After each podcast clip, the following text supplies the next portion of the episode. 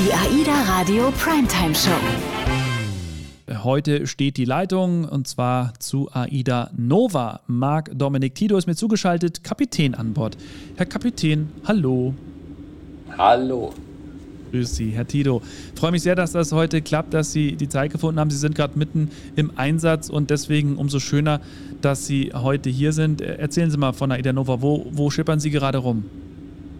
Ja, sehr gerne. Ich freue mich dabei zu sein. Ähm, wir liegen gerade im Hafen von Arrecife, also auf der schönen Insel Lanzarote. Und das ist nun eine unserer Stationen auf unseren Kanaren-Rundreisen. Kanaren. Ich finde ja, Kanaren gehen immer. Ich weiß nicht, wie das für Sie als Kapitän ist, aber für mich als Entertainment Manager, es gibt tatsächlich immer wieder was zu entdecken. Ich finde es sehr vielfältig. Ähm, wie ist es bei Ihnen, so Blick von der Brücke oder aus Ihrer Kabine heraus? Ist es abwechslungsreich, so wie wir es ja auch immer zu unseren Gästen sagen, weil es ja auch tatsächlich so ist?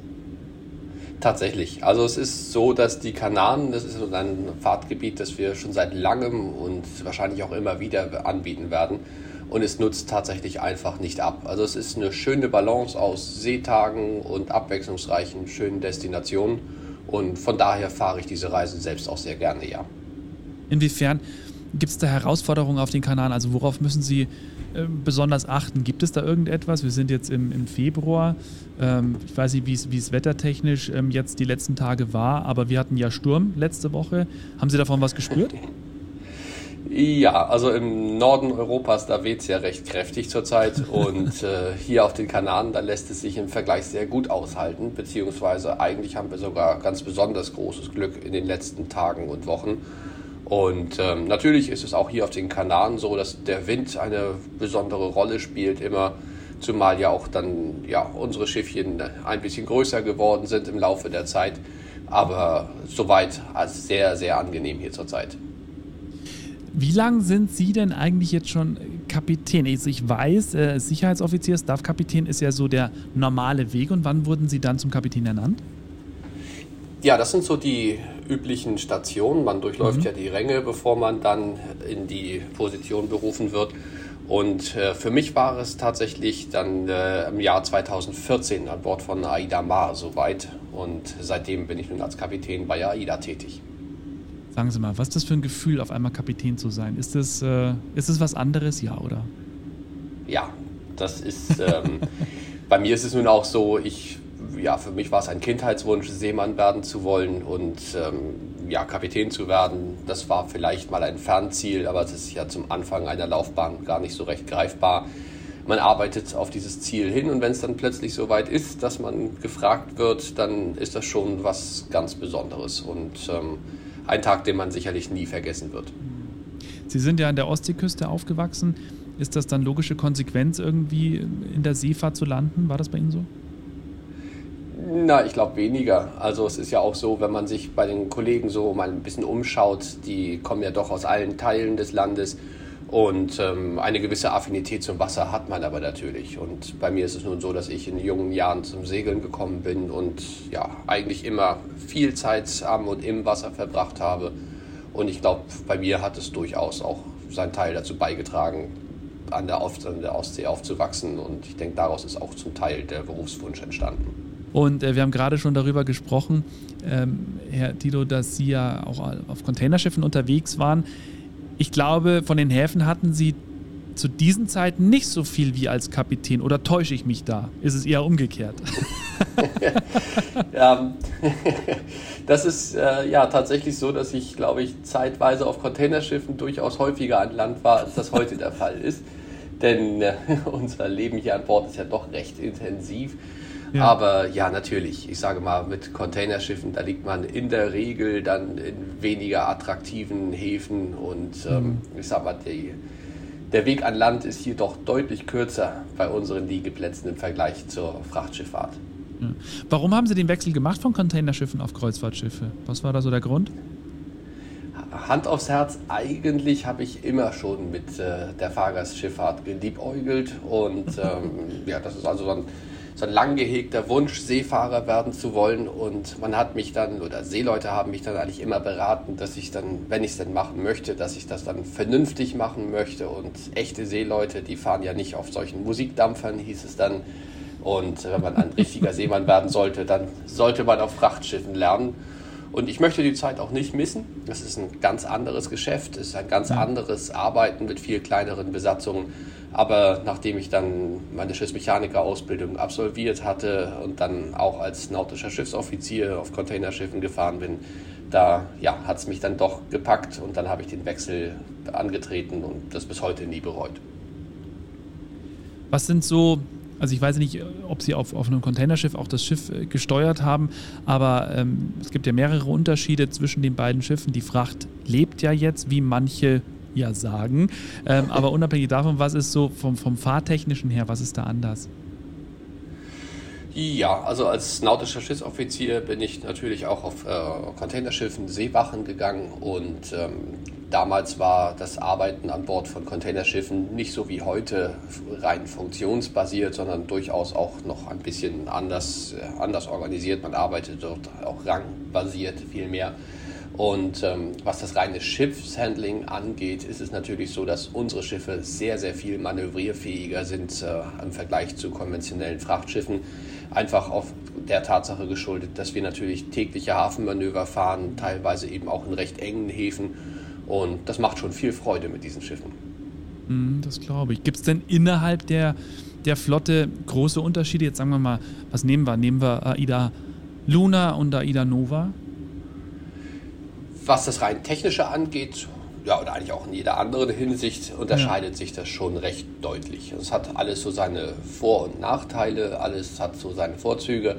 Und ähm, bei den neueren Schiffen in unserer Flotte, also Aida Prima, Perla, Nova, beziehungsweise jetzt ja auch ganz neu mit unserer Cosma, da ist der Hauptunterschied sicherlich äh, neben der Größe vor allem das Antriebskonzept. Mit unseren Azipods und der großen installierten Bugstrahlruderleistung haben wir da schon viel Spielraum. Da bedarf es einer anderen Herangehensweise teilweise. Aber das ist schon der Hauptunterschied, was das rein seemännische, was das, Ship was das Ship-Handling angeht. LNG äh, kommt immer wieder mal vor hier bei mir auch in der Primetime-Show und ich glaube, es schadet nicht, das vielleicht noch mal ganz kurz zu erklären. Was genau ist das? LNG ist unser Energieträger oder unser Kraftstoff, Brennstoff, wenn Sie so wollen. Es ist also so, dass wir, und da sind wir auch ein bisschen stolz drauf, äh, wir haben mit unserer AIDA Nova ja das erste Kreuzfahrtschiff, das mit diesem modernen Energieträger betrieben wird. Und äh, da galt es auch viel Pionierarbeit zu leisten. Es musste ja vieles neu gedacht und angepasst werden. Nicht zuletzt natürlich auch die Qualifikationen und Zertifizierung der entsprechenden Besatzungsmitglieder. Und ähm, ich sage mal, was den Brückenbetrieb angeht, ist es im positiven Sinne sogar so, dass es gar keine so große Rolle spielt, weil diese Systeme einfach tatsächlich so zuverlässig und sicher sind, dass es, äh, was das Nautische angeht, kaum ein großer Unterschied spürbar ist. Aber natürlich ist es ein Riesenschritt für uns gewesen, zu einem saubereren Brennstoff zu wechseln. Und äh, das erleben wir auch tagtäglich, dass unsere Gäste teilweise dann doch staunen und sehen, dass gar keine sichtbare Abgasfahne mehr entsteht. Und das ist schon was ganz Besonderes, auch für unsere Ingenieure. Ähm, da hat sich vieles verändert und das ist eine tolle Plattform mit diesem System. Ja. Also ich kenne ja noch das, das äh, frühere Bunkern, wenn wir Treibstoff aufgenommen haben. Funktioniert das letztlich genauso oder ist das irgendwie ein anderes Prozedere? Das Prozedere ist sehr viel aufwendiger und das ist ja auch das, was anfänglich so die Haupthürde gewesen ist. Man muss sich ja eben vorstellen, dass wir also nicht äh, regulär äh, bunkern, wie man das so mit äh, Gasöl oder Schweröl seinerzeit gemacht hat, sondern es ist eben so, dass eine spezial, ein spezialisiertes Schiff, also Bunkerbarge, wie wir sagen, wobei das eigentlich gar nicht äh, richtig zutreffend ist, es ist ein Gastanker, der dann längsseits geht. Und da muss viel Vorarbeit geleistet werden, viele, viele Absprachen, um dann eben auch unter sicheren Bedingungen den äh, Brennstoff zu übernehmen. Denn unser LNG, also unser Gas letztlich wird ja in der Flüssigphase übernommen. Das heißt bei extrem niedrigen Temperaturen und da muss schon sehr genau kommuniziert werden zwischen unserem technischen Team hier an Bord und der Besatzung des äh, Tankers, der uns dann entsprechend versorgt, um dann eben auch äh, unter Sicherstellung höchstmöglicher Sicherheitsstandards eben diesen stark gekühlten Brennstoff übernehmen zu können. Spannend. Vielleicht äh, können Sie auch noch mal ganz kurz was erklären, wie die Häfen auch darauf eingestellt sind. Also Gibt es da noch, noch Häfen, die da nachrüsten müssen? Ist sowas leicht zu handeln oder die reine Brennstoffübernahme kann grundsätzlich in jedem Hafen stattfinden, nur muss man sich eben vor Augen führen, dass es eben dann eben doch keine alltägliche Operation ist, die wir hier ja. bei der Brennstoffübernahme machen. Also normaler Öl, normaler Öltransfer, das funktioniert in jedem Hafen. Was die reine Örtlichkeit angeht, sind wir da eigentlich auch frei. Das könnten wir grundsätzlich in jedem Hafen machen. Aber wenn man sich vor Augen führt, dass ein solcher LNG-Transfer normalerweise in spezialisierten Gasterminals weit draußen, weit weg von der Stadt stattfindet, dann brauchen wir für jeden Hafen, für jeden Liegeplatz ganz spezifisch, auch für die Kombination versorgendes Bunkerschiff und empfangendes Schiff, ein sogenanntes Risk Assessment, das also mit allen Entscheidungsträgern abzustimmen ist. Also behördliche Genehmigungen müssen vorliegen. Es müssen genau Kriterien definiert werden, unter welchen Bedingungen dieser Transfer, diese Bebunkerung stattfinden kann. Und da bedarf es einer gewissen Vorarbeit. Aber dafür haben wir tolle Partner an Land, also in Hamburg ja. und in Rostock, die uns da gut zuarbeiten. Und bei einem Fahrtgebietwechsel ist es natürlich immer noch was Besonderes. Aber grundsätzlich sind die Häfen da inzwischen sehr offen, beziehungsweise unsere Beobachtung ist eigentlich sogar die, dass äh, auch die Häfen gerne daran teilhaben, uns zu unterstützen, denn Sustainability ja. ist ja nun das große Thema dieser Tage. Ja. Ich muss es einfach fragen, es ist so eine typische Frage auch bei der Kapitänsfragestunde. Anlegen, ablegen, hinlegen. Was ist dran an dem Klischee? was der Kapitän ist, so macht. das ist das verbreitete Bild, das ja einer unserer Kollegen auch nach Kräften geprägt hat. Ähm, Sie wissen, was ich meine.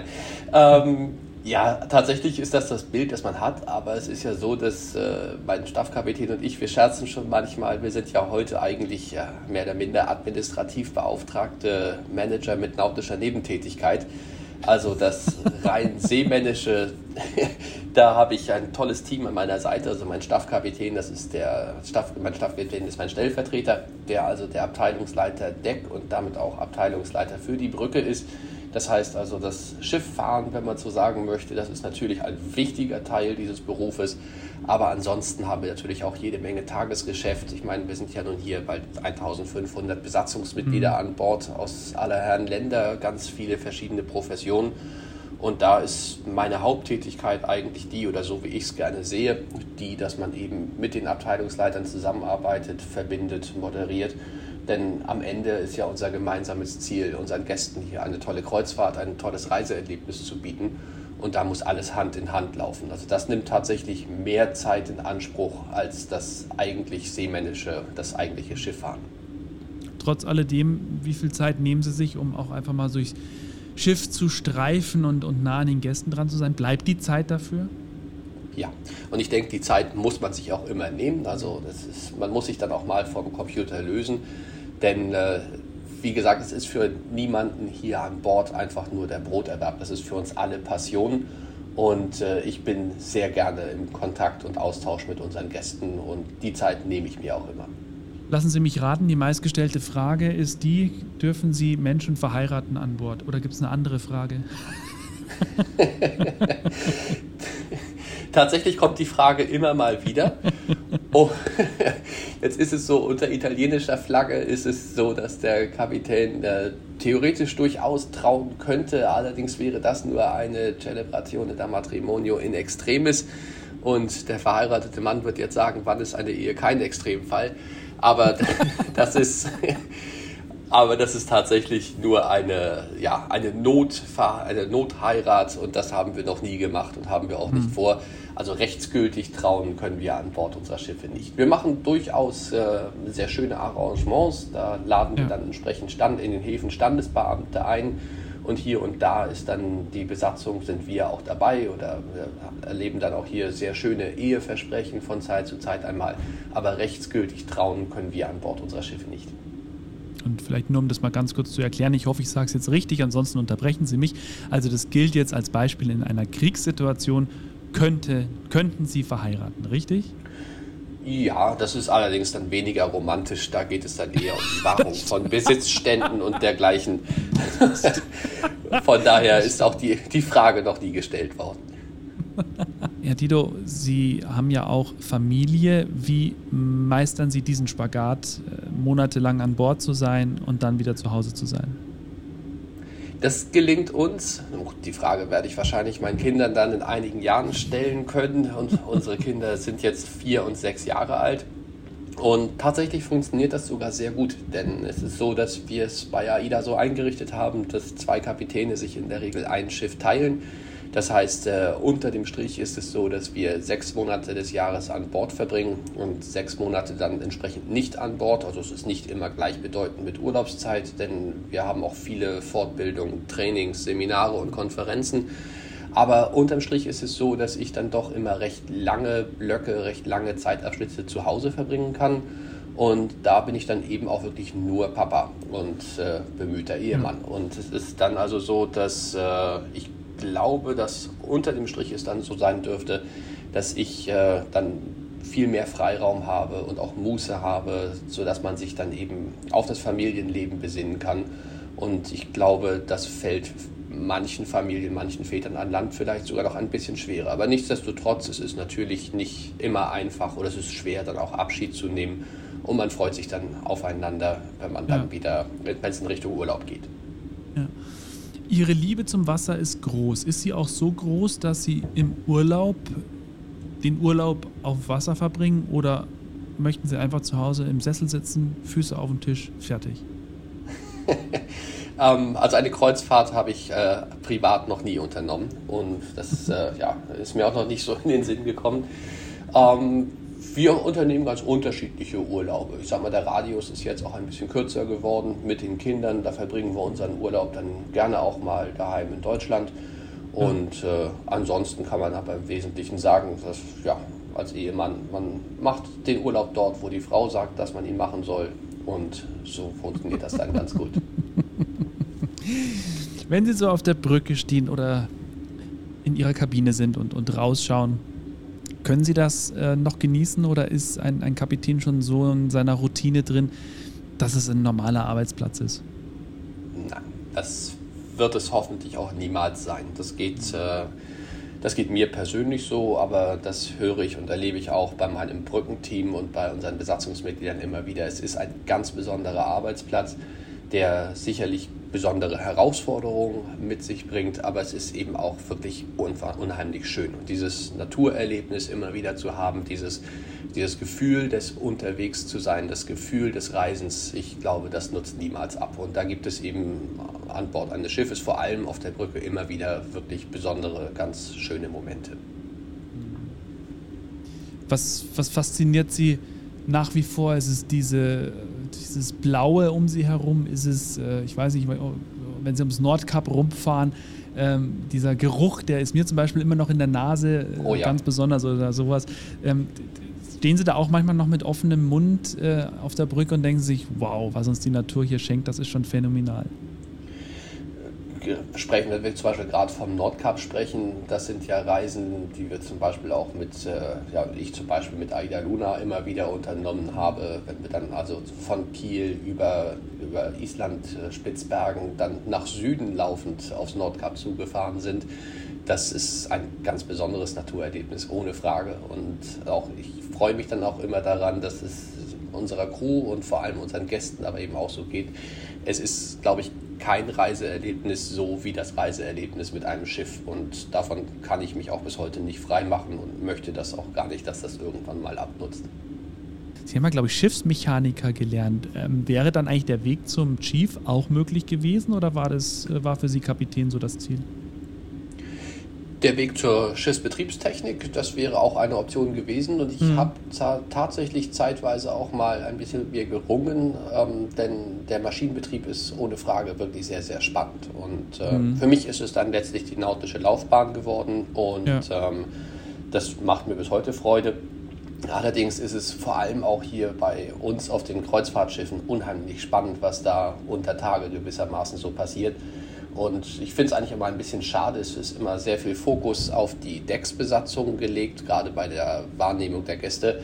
Aber was im schiffsbetriebstechnischen Bereich geleistet wird, ist schon enorm. Also wir haben ja nun eine ja, recht große Anzahl von Menschen an Bord, allerhöchste Umweltschutzstandards und wir haben so ziemlich alles, was man sich an Ver- und Entsorgungsanlagen vorstellen kann, eben auch hier installiert. Sehr effizient mhm. und sehr modern und der, der Vortrieb, das ist das, woran die meisten immer denken, wenn es um unser technisches Team geht hier. Ähm, mhm. Der Vortrieb ist nur ein Teilaspekt und von daher ist es schon sehr, sehr spannend. Und äh, ich arbeite hier auch mit unserem Chief Engineer sehr eng zusammen. Und ja, das wäre durchaus eine Option auch für mich gewesen ja. seinerzeit.